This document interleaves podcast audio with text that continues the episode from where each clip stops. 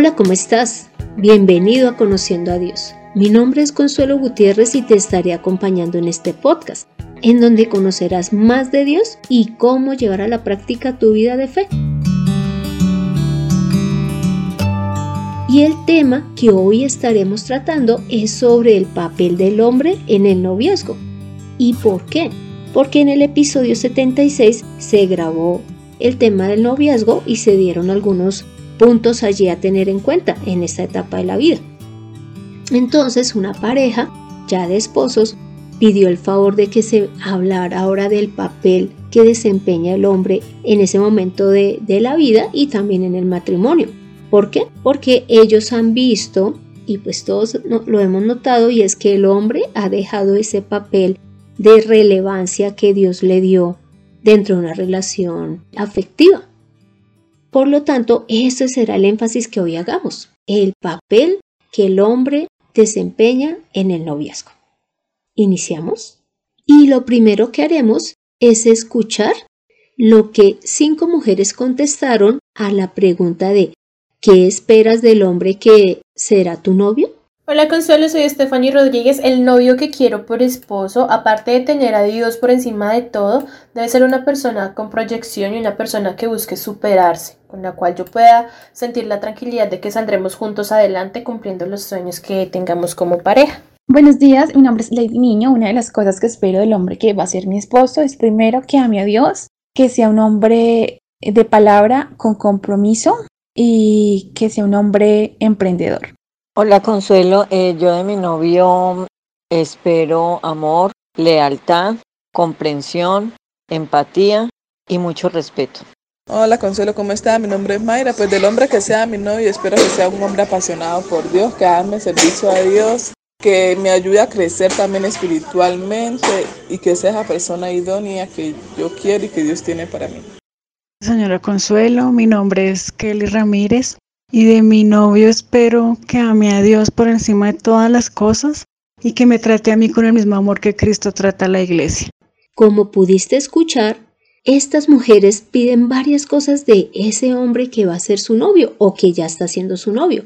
Y es primero amor, lealtad, comprensión, empatía, respeto. Además piden que ame a Dios sobre todas las cosas y que de esa manera ellas van a tener pues confianza en la relación que después ellos le van a brindar y en el amor. Pero también piden que sean personas con palabra, comprometidas, emprendedoras. También piden que sea un hombre que sea apasionado por Dios, que ame el servirle al Señor y que ayude pues a esta mujer a crecer en su parte espiritual. Y lógicamente desean un hombre que tenga proyección, que tenga metas, que busque cómo superarse y ayudar a su pareja a superarse. ¿Y por qué te menciono todo esto? Porque realmente el hombre sí debe tomar o retomar su papel en la relación de noviazgo. Y lo primero que el hombre debe de hacer es orar por esa persona que va a ser su ayuda idónea. Y pues para esto evidentemente debe de conocer de Dios, porque de lo contrario, pues cómo orar al Padre si no se tiene esa relación cercana con Él. Entonces, Él debe de orar para que Dios le provea a la mujer idónea, la mujer que le va a ayudar también a desarrollar su vida económica, su vida familiar, su vida afectiva. Tanto él como sus padres deben de orar por ella y dar pues características que desean encontrar en esta pareja. Inclusive mira lo que dice en Génesis 2 del 18 al 25. Y dijo Jehová Dios, no es bueno que el hombre esté solo, le haré ayuda idónea para él. Jehová Dios formó, pues, de la tierra toda bestia del campo y toda ave de los cielos, y las trajo a Adán, para que viese cómo las había de llamar. Y todo lo que Adán llamó a los animales vivientes ese es su nombre. Y puso Adán nombre a toda bestia y ave de los cielos y a todo ganado del campo. Mas para Adán no se halló ayuda idónea para él. Entonces Jehová Dios hizo caer sueño profundo sobre Adán. Y mientras éste dormía, tomó una de sus costillas y cerró la carne en su lugar. Y de la costilla que Jehová Dios tomó del hombre, hizo una mujer y la trajo al hombre. Dijo entonces Adán, Esto es ahora hueso de mis huesos y carne de mi carne. Esta será llamada varona, porque del varón fue tomada.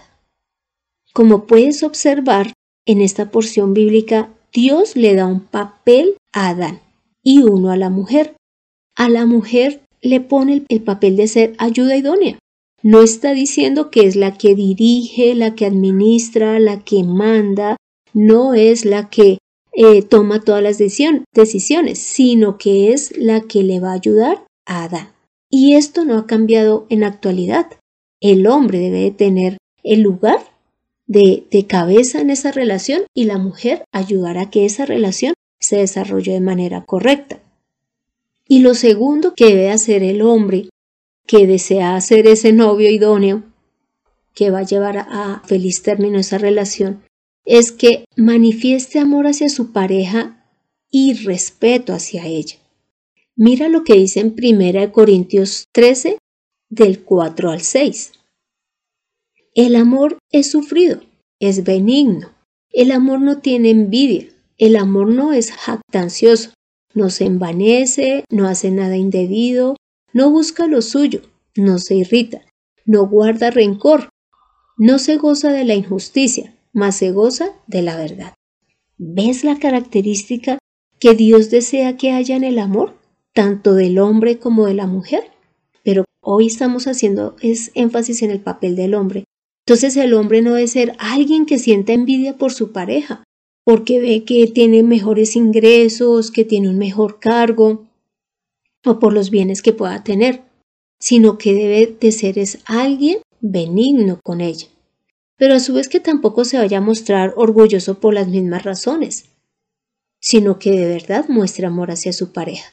Y ahí dice, no haga nada indebido. Y es que es muy importante proteger a la pareja, ya sea el hombre o a la mujer. ¿Por qué?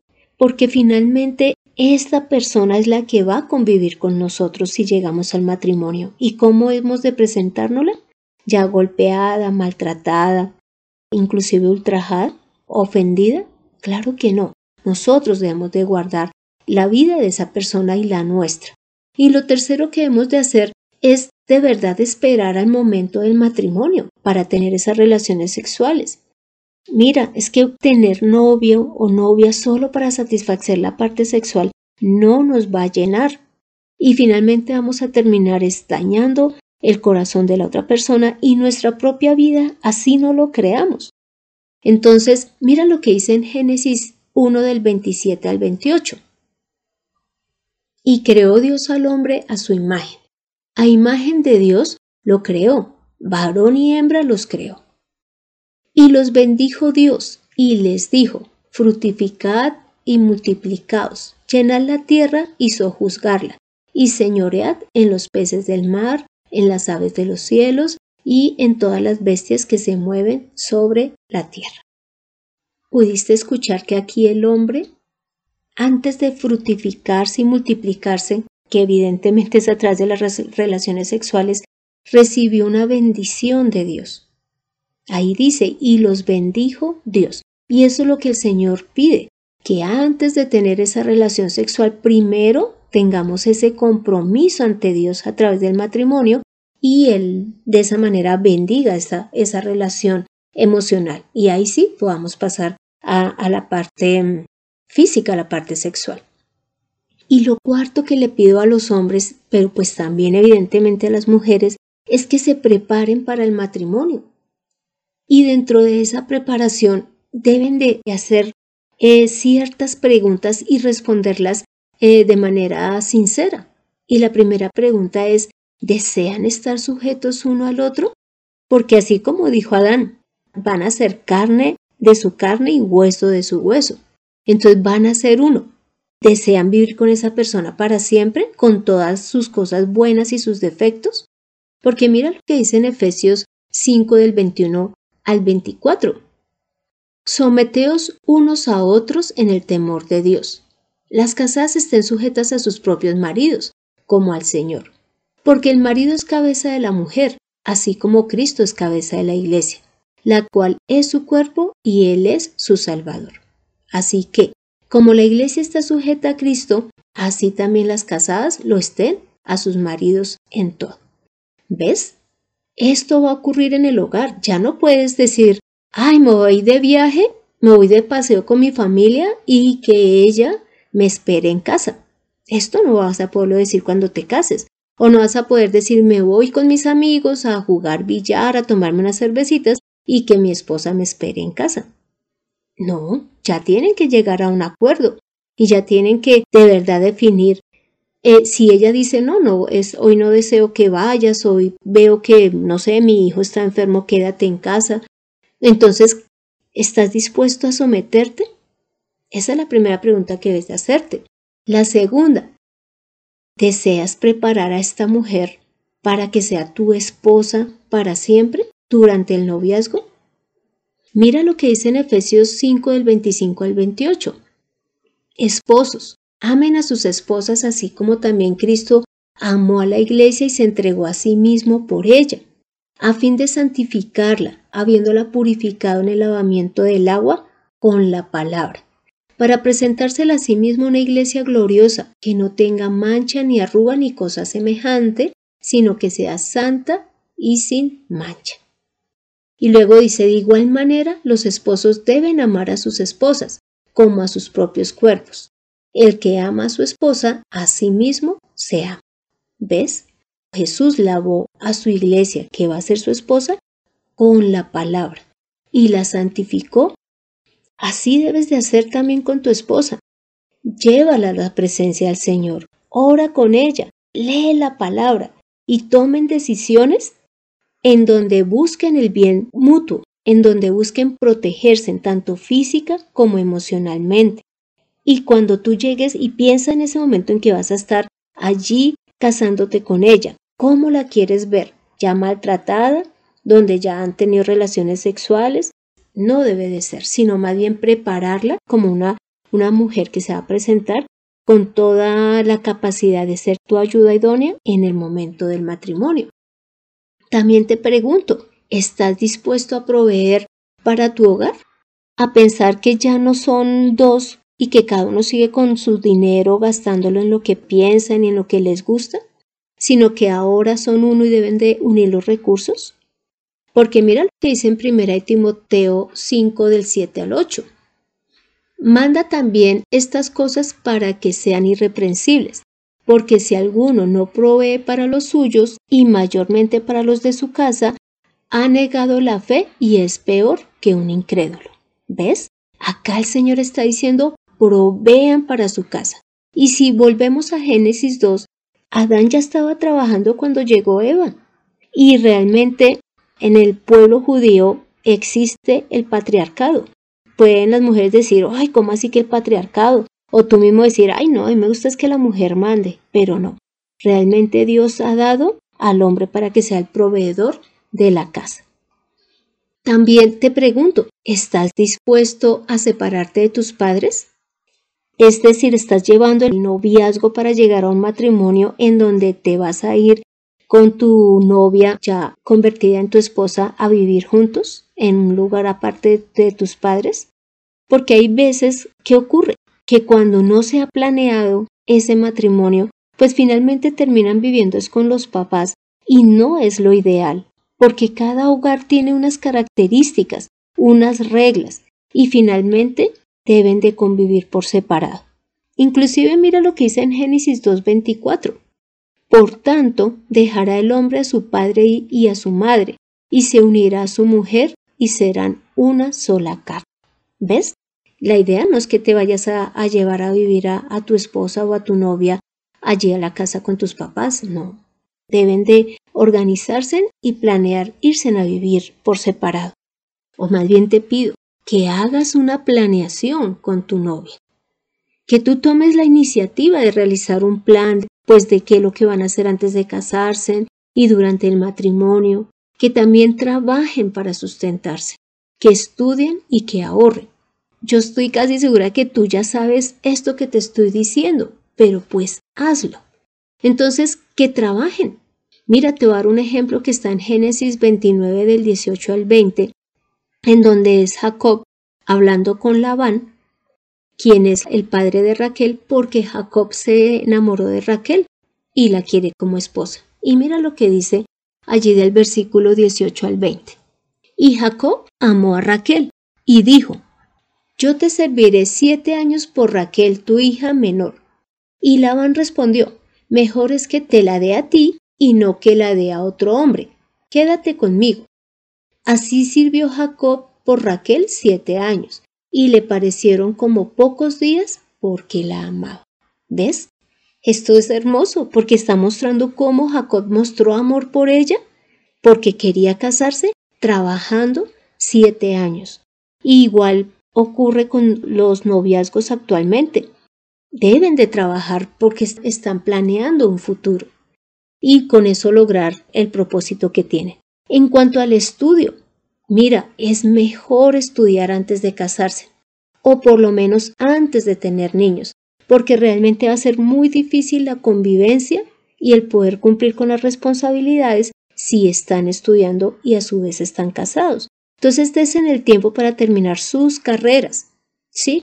Y no que todo lo quieran hacer es porque eh, durante el matrimonio. Todo tiene un tiempo y el estudio es una de las cosas que se debe hacer antes del matrimonio. También te pido que ahorre, porque no hay nada peor que finalmente llegar al matrimonio sin dinero. De pronto se gastaron todo en la boda o tienen muy poquitos recursos y entonces lo que empiezan es a endeudarse inclusive para comprar el juego de, de alcoba, el juego de sala. Pues eso no es la idea porque de una vez están endeudando y de una vez están empezando a tener un matrimonio con problemas financieros. Esto no debe de ocurrir. ¿Ves en todo lo que hay que pensar antes de llegar al matrimonio? Tú que eres el hombre o tú que eres la mujer y estás escuchando este episodio, hay muchas cosas que hay que planear antes del matrimonio. Y lo sexto pues es llegar a ese compromiso ante Dios. Y es que Dios sí ama el matrimonio y sí lo menciona en la palabra, porque hay veces los, las personas dicen, no, yo no me caso porque ni siquiera Dios lo dice, pero mira lo que menciona en Hebreos 13:4. Honroso sea a todos el matrimonio y el hecho sin mancilla, pero a los fornicarios y a los adúlteros los juzgará.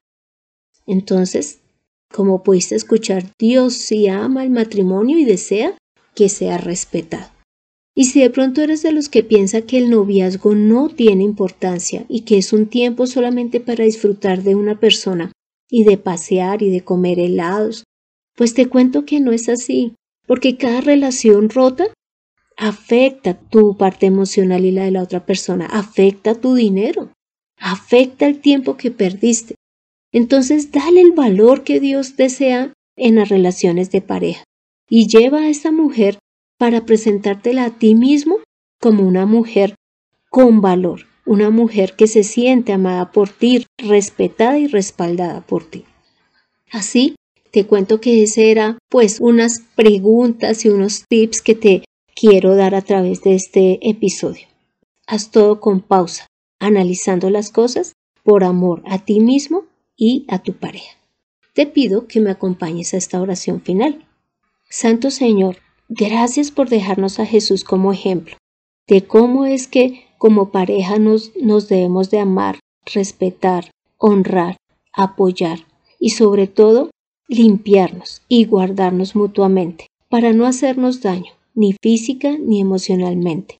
Ayúdanos, Padre amado, a llevar a buen término ese noviazgo que estamos teniendo o que vamos a tener en el futuro.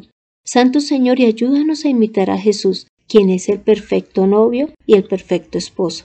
Gracias, Padre amado, porque tú todo lo quieres que se lleve de la manera correcta, con el fin de no hacernos daño. Y gracias porque diste un lugar al hombre que es de cabeza, cabeza en el hogar, cabeza en las relaciones emocionales, y de la mujer de ayuda idónea, para que no sea la que mande, la que gobierne, sino la que apoya al esposo y dé buenos consejos y ayude a, guiar, eh, a guiarlo en las cosas que ha de ser, lo mismo que si es su novio. Padre Santo, hemos orado en el nombre de Cristo Jesús. Amén. Tomemos la mejor decisión. Ocupemos el lugar que el Señor nos ha dado dentro de la pareja. Al hombre como cabeza y a la mujer como ayuda idónea. Acércate a Dios a través de su Hijo Jesús, en Conociendo a Dios. Este fue el episodio 86, en donde vimos el papel tan importante que tiene el hombre en el noviazgo, porque es quien Dios asignó para dirigir la vida de pareja. Además, se vieron algunas preguntas que hay que resolver para saber si estamos listos para el matrimonio. Sé que tendrás muchísimas más cosas con relación a este tema, pero pues la idea es que trabajemos en cada uno de ellos y llevemos a buen término esa relación sentimental que tenemos. Te animo para que leas Génesis 29 del 18 al 30, jueces 14, Mateo 1 del 18 al 25. Y gracias por escuchar este podcast en compañía de tu pareja y mientras analizas para dónde quieres llevar ese noviazgo que tienes. Y no olvides compartirlo con tus conocidos para que ellos también conozcan el papel tan importante que desempeñan en el noviazgo. Si deseas estudiar con mayor profundidad la palabra, me puedes dejar tu petición en el correo de mirtaconsuelog.com o en el podcast. Y también me puedes decir qué otro tema deseas que tratemos. Soy Consuelo Gutiérrez, tu compañera en este camino. Quiero darle las gracias a José Luis Calderón por su excelente trabajo en edición de este podcast. Espera, ya llegará el momento del matrimonio. Nos vemos en el próximo episodio.